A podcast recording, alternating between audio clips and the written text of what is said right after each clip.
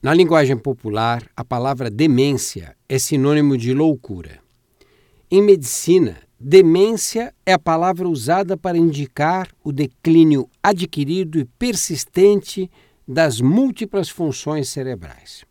A forma mais comum de demência em pessoas de idade é a doença de Alzheimer, descrita em 1907 pelo neurologista alemão Alois Alzheimer. Com o aumento da longevidade, a estimativa é que haja no mundo 22 milhões de pessoas portadoras de Alzheimer em 2025. A doença se instala quando o processamento de certas proteínas do sistema nervoso central começa a dar errado. Então surgem fragmentos de proteínas mal cortadas, tóxicas, dentro dos neurônios e nos espaços que existem entre eles. A toxicidade dessas proteínas provoca a perda progressiva de neurônios essenciais para a linguagem, o arrazoamento, a memória, o reconhecimento de estímulos sensitivos e o pensamento abstrato.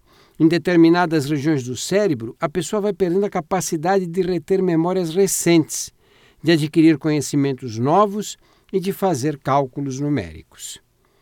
Ela apresenta também dificuldade para ficar alerta, para se expressar na linguagem adequada, para manter a motivação, e manifesta distúrbios de comportamentos que vão da apatia ao isolamento e à agressividade.